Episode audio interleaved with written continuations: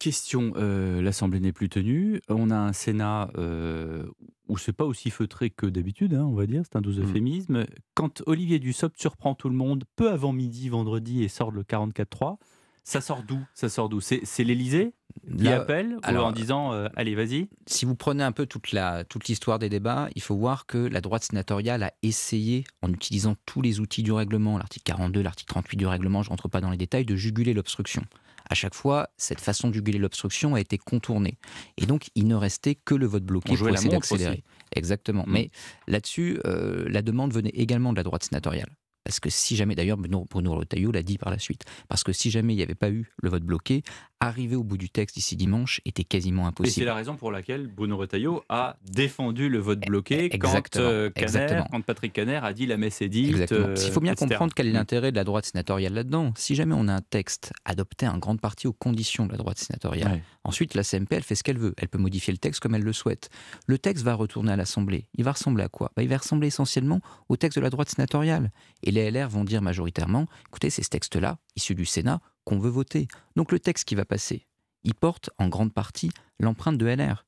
Et ça, ça va être très difficile à faire avaler à nos députés modem, à nos députés renaissants dont on parlait tout à l'heure. D'où le fait que probablement Mm. le 49 alinéa 3 va être nécessaire pour arriver à faire avaler la couleuvre. Jonas Haddad, vous parliez tout à l'heure chiffres, vous aviez raison. Euh, ce texte euh, qui devait faire gagner, je crois, 17 milliards euh, par an au, au départ. Maintenant, on est à. Très, très de- on passe À de huit ou 13, à, de 13 à 8. Ouais, on était déjà descendu à 13 et ensuite euh, Mm. à 8. Est-ce que c'est un, un baroud d'honneur pour Emmanuel Macron? Je passe pour une question d'honneur presque. hein, voilà, de, de- voilà je, je mène ma réforme jusqu'au bout parce que, comme il l'a déclaré il y a encore pas très longtemps en disant c'était dans ma. euh, ça faisait partie de, mon panel de propositions pendant la campagne présidentielle, donc faut pas s'étonner si cette réforme existe. Ou est-ce que c'est en- encore quand même une réforme comptable pour gagner euh, quelques milliards? En fait, je pense qu'il y a eu deux Emmanuel Macron. Il y a eu le Emmanuel Macron 1 dans le premier quinquennat, qui était quelqu'un en réalité d'assez agile et mobile. Attendez, c'est Fantomas votre histoire là. Il sort, il sort les masques là comme ça, il change de masque. C'est bon, c'est un, un peu ça. Souvent, il change de même de tenue parfois, vous savez. Et, et- et on l'a on l'a Moi je lui dans- connais qu'un costume bleu. hein. On, on l'a vu dans différentes. Si, si, vous savez, quand il était dans la marine, etc., avec différentes situations. Et donc, en fait, Ah il y avait, oui, oui, oui, non, il y avait, y avait Macron 1.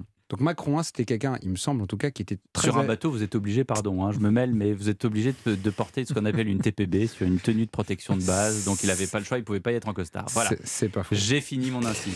Euh, Il y avait Macron 1 qui était quelqu'un, en tout cas un président qui me semblait extrêmement agile et qui n'hésitait pas à faire des têtes à queue, notamment sur des questions de code de la route, etc. Enfin, on l'a vu pendant tout le quinquennat, euh, c'était la, la- la théorisation du en même temps.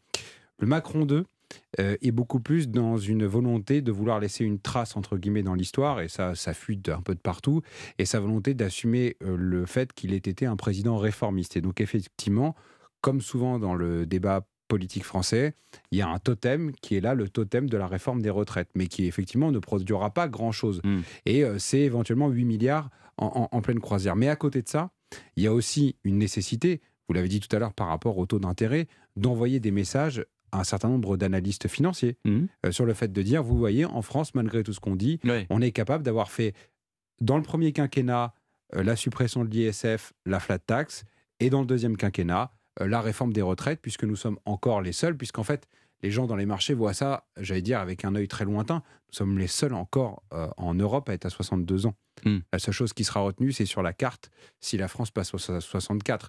Alors Bruno Retailleau euh, euh, et les autres groupes du Sénat et de l'Assemblée nationale, les gens ne le verront pas. Voilà. Ouais, et c'est important ce que vous dites parce qu'on en parlait justement hier soir dans les grands témoins de l'actualité avec Agnès Verdier-Molinier qui parlait justement de la de l'importance pour tout le monde, hein, euh, pour les 70 millions de Français qui habitent ce pays, euh, de, euh, j'allais dire, de la, de la bonne perception des agences de notation.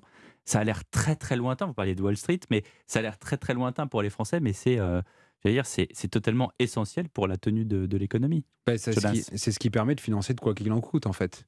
Hmm.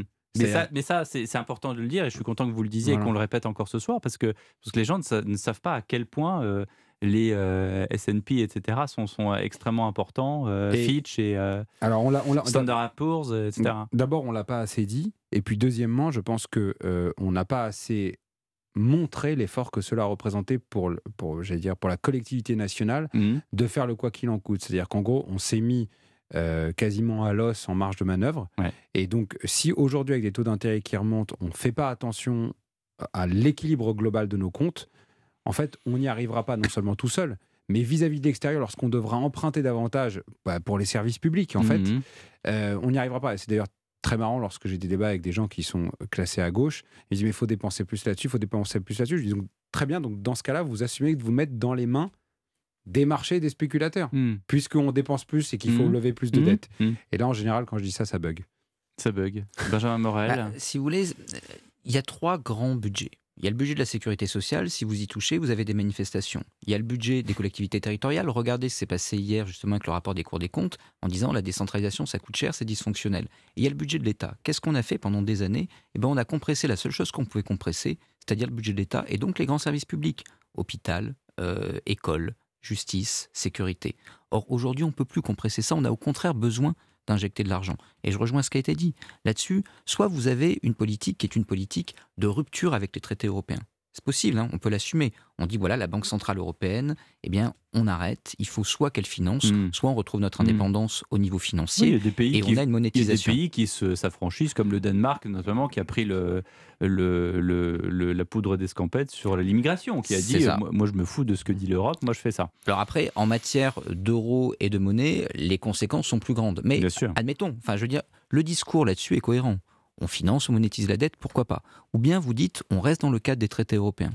L'Union européenne et la Banque centrale européenne ne peuvent plus faire de quantitative easing. Donc, ce faisant, eh ben, en effet, il faut donner des gages aux agences. Merci Benjamin Morel, merci à vous Jonas Haddad. Merci Après à le vous. journal de 19h, le récit troublant de Colombe Schneck, Mensonge au paradis chez Grasset, retrace des souvenirs d'enfance, mais une fois la carte postale retournée, ça n'est plus la même histoire. 19h30 Panorama, l'affaire Kevin et Leslie a fait apparaître un crime avec en toile de fond le trafic de drogue. La drogue si facile à trouver en France, quelles conséquences, quel impact? On en parle avec le journaliste d'investigation Frédéric Ploquin et le commissaire David Lebar. Ça tout de suite pour le journal de 19h.